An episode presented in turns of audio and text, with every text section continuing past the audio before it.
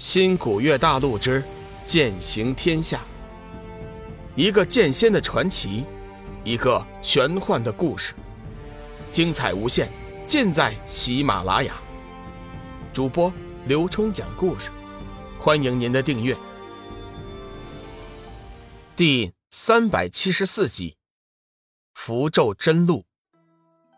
众人无不纷纷惊讶，九夷散人和剑君子却是相视一笑。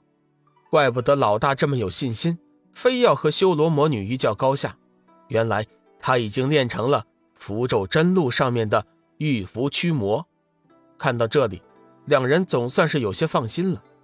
龙宇虽然受伤，躺在小玉怀里，但是仍旧感应到了四周巨大的符咒波动。当他看到半空中巨大的玉符时，心中顿时一片大惊。一直以来，他都以为。符咒的媒介只能是特定的符纸，没有想到玉器也可以，而且这玉符的威力还强大如斯，不知道要比自己的纸符强上多少倍。龙宇心道：看来太元尊者的符咒造诣尚在玄冥师尊之上。事实上，龙宇的分析是错误的，单凭符咒方面的造诣，普天之下几乎很难有人超越玉皇真人。太元尊者在海阁参悟符咒真露，其实也是当年几人在修真界分手的时候，玉皇真人相赠的。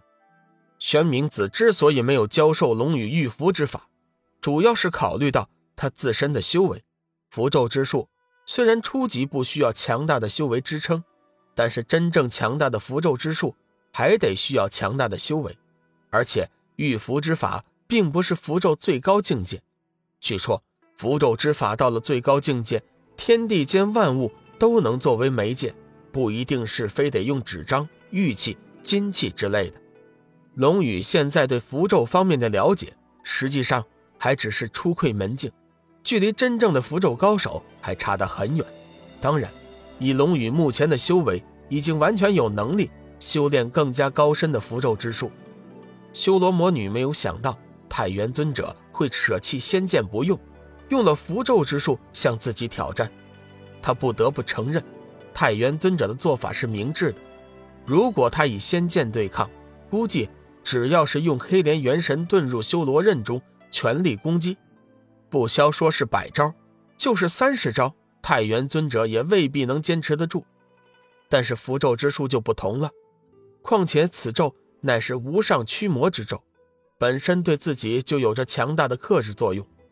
为了慎重起见，修罗魔女在周身燃起了专破符咒的修罗明火，将自己完全笼罩其中，眼中泛起一道实质般的黑芒，紧紧锁定了太元尊者的气机。太元尊者顿时感应到了一股强大的惧怕和压力，他急忙转运仙灵之气，守护灵台。片刻之后，驱散了心中的恐惧。随后，一道金光从他的手上亮起。在半空中散成几道咒语，分别融进了几道巨大的玉符之中。玉符顿时威力大增，纷纷砸向修罗魔女。修罗魔女脸色阴沉，身上修罗明火已然催发到了最高境界，犹如实质一般。远远看去，倒像是在身上包裹了一层黑色盔甲一般。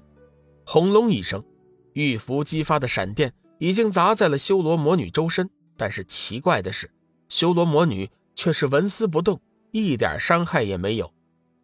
几道水桶粗细的闪电接触到修罗魔女周身的明火之后，顿时像跌进了无底深渊，消失的无影无踪。太元尊者微微变色，虽惊不乱，再次凝聚法力，变换手印，指挥玉符进行下一波的攻击。半空中轰隆之声此起彼伏，不绝于耳。时间不大。太元尊者已经攻了数十招，距离约定的招式早已过半，但是这一连串的攻击并没有对修罗魔女造成什么实质性的伤害。叫人无法理解的是，在这一连串的攻击中，修罗魔女也一直在消极的防御，并没有展开反攻。龙宇暗叫不妙，糟糕，修罗魔女是在耗费太元前辈的心神之力，施展符咒最耗心神，一旦耗尽心神。便会散功，到时候人也就完了。修罗魔女是想不战而胜，想到这里，龙宇急忙出声提醒。众人闻言，略微思考，就已经想通了其中的道理。修罗魔女冷哼一声，心中恼怒，龙宇坏了自己的大事，远远喊道：“臭小子，本座饶不了你！”所谓旁观者清，当局者迷。太元尊者太过迷信玉符之力，反而是钻了牛角尖差点害得自己心神涣散。如今虽然停了下来，但是心神也受了不小的伤害。噗的一声，太元尊者只觉得喉头一甜，张口便吐出了一口金色的血液。九夷散人和剑君子双双抢上，急忙守护在太元尊者身前，冷冷地注视着修罗魔女。修罗魔女眉头微皱，冷声说。太元，你想反悔约定不成？太元尊者吐出一口鲜血，此时心中之气已经顺畅了许多，微微转身，对着九夷散人和剑君子说：“你们退下，我还可以。”距离百招之约已经剩下十几招，太元尊者岂会放弃？就算是失败，也不能毁了自己一身的清誉。两人稍微犹豫了一下，说了一声“小心”，随后。便退开战圈，两人和太元尊者都是知交，他们知道太元尊者的脾性，只好退开。修罗魔女淡淡一笑：“太元，先前我倒是小看了你，没想到你还是有一些节气的，不像是某些伪君子，当面一套，人后一套。今天我在此许诺，即便是你败了，我也不会与你为难的。”修罗魔女说话的时候。有意无意地看着太虚尊者，似乎话有所指。太虚尊者眼中闪过一道杀意，脸色变了几变，也不知道他心里在算计着什么。太元尊者微微点头致谢，也不言语。修罗魔女得知太元尊者此时已经无法施展驱魔符咒，急忙将元神黑莲寄放出来，准备速战速决，免得被小人所成。太元尊者略微犹豫了一下。最终还是祭出了自己的仙剑青霞。仙剑青霞原本是修真界一把普通的仙剑，后来一直跟随太元尊者到了天涯海阁，再后来太元尊者添加了一些珍贵的材料，重新炼制了一番，如今已经不输于任何神兵利器。